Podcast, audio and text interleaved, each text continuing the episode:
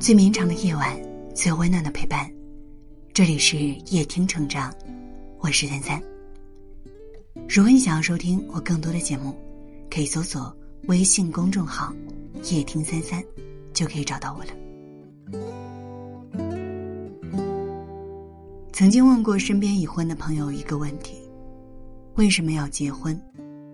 有一个最简单也最打动我的答案，因为。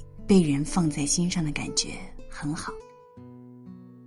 前几天看到这样一个故事，一位网友说：“从没想过自己一把年纪了，还会稀里糊涂的被老婆甩了。”他的妻子仿佛在掐着日子，女儿高考结束那天就给他发来了离婚通知。旁人嘴上不说，背后都在议论他老婆一定是遇上新欢了。以前出差的日子。妻子一天会给他发十几条消息，问工作顺不顺利，叮嘱他在外面少喝酒，要按时休息。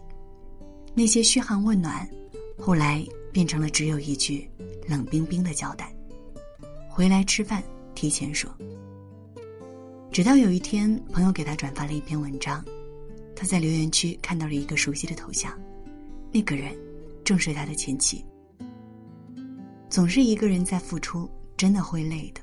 在那段感情里，我早已感受不到他对我的爱了。那时候他才知道，原来妻子没有出轨，也没有另寻新欢，而是对他失望的。婚后的这些年，他一直是那个被照顾的人，除了工作赚钱，他几乎没有为这个家做过什么，也没有给过妻子任何的关心和爱护。大概在走进婚姻前，每个人都有过美好的愿景和期待。只是到了最后，那些憧憬大部分都被生活磨平了棱角。从当初牵着手满怀期待的往前走，到后来变成了敷衍，两个整天生活在一起的人，内心却早已失去了联系。甚至很多人都觉得结了婚就可以随随便便，懒得费心思，懒得夸奖、沟通、交流。可婚姻不仅仅是搭伙过日子。不管哪个阶段，都需要用心的去经营。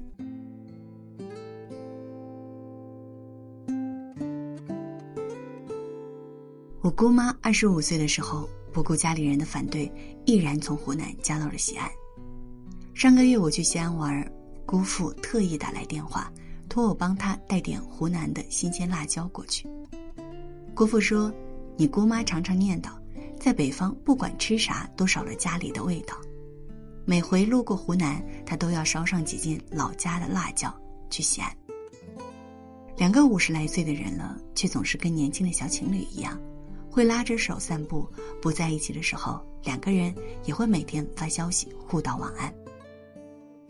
张小娴说：“每个女人都会沦陷于男人下班回家烧回的那一碗热汤，其实不是汤好喝，而是原来你还把我放在心上。”过了耳听爱情的年纪，不再觉得那些甜言蜜语和海誓山盟有多么动人，越发觉得，最好的爱情是能够走进对方心里，被他放进内心最柔软的地方。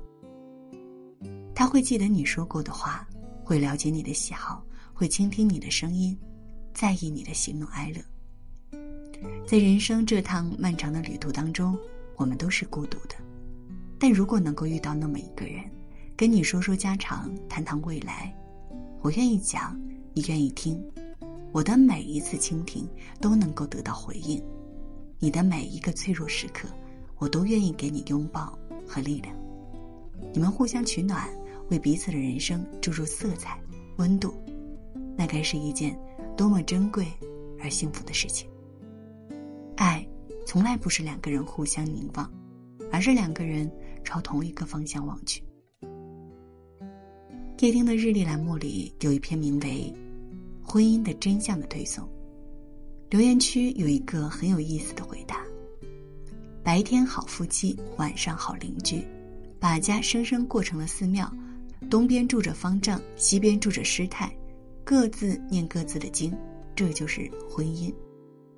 起初读起来觉得这个比喻可真是够有意思的，而后又觉得特别的震惊。这竟然是点赞最高的一条留言。是不是婚姻到最后都会变成凑合和将就呢？真不一定。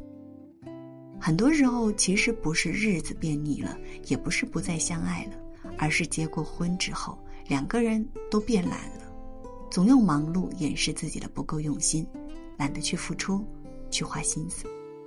因为习惯而忘了爱是需要经营的。但婚姻最好的样子，从来不是将就，而是两个人能够住进彼此的心里。往后余生。去爱一个愿意走进你内心的人吧，因为世间最浪漫的爱情，不是有人为你做过多么轰轰烈烈的事，而是当时间早已磨平了生活的棱角，柴米油盐代替了最初的激情和新鲜感之后，那个人还住在你心里最珍贵的角落。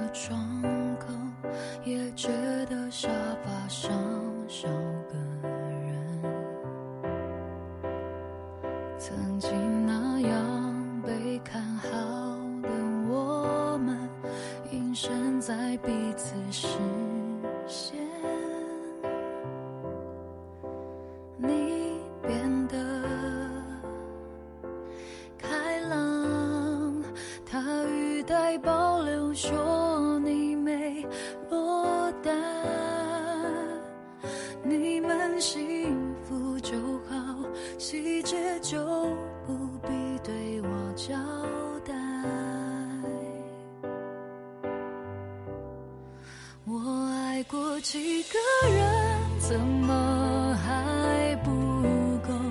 他们明明都比你更爱我，你到底拿走了什么？全世界都不说。你说谎过几次都瞒，诚实了，为何我会难过？你究竟拿走了什么，让我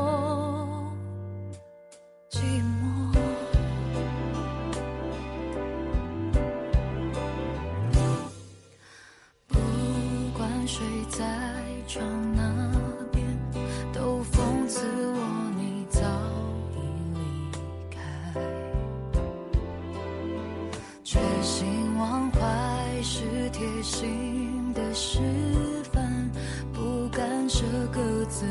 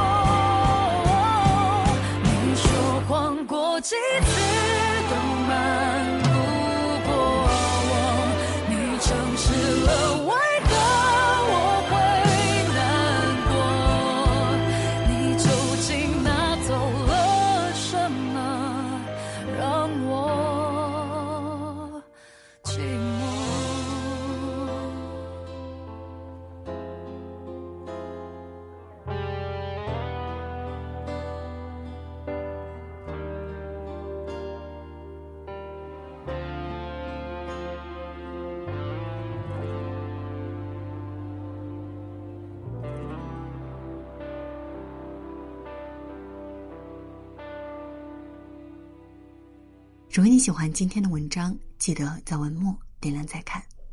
我是南三，今晚谢谢你来陪我，晚安。